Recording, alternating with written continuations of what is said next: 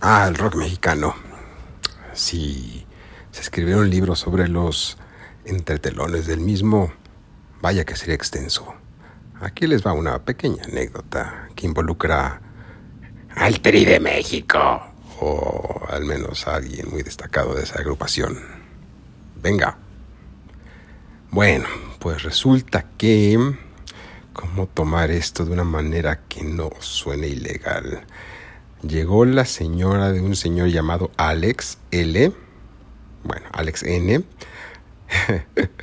a un camerino. Estamos hablando de la década de los 70, más o menos. Entonces abre la puerta y que descubre en pleno acto, ni más ni menos, que al señor Alex N con la señora Cecilia T. Digo N. Perdón, resbalón.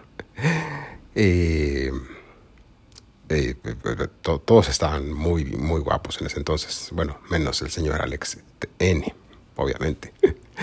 Pero sí, fue un romance que quién sabe cuánto tiempo llevaba.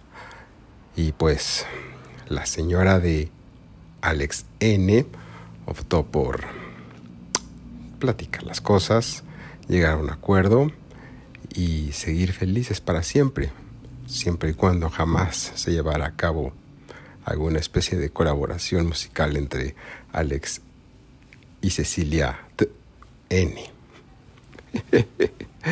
Adiós.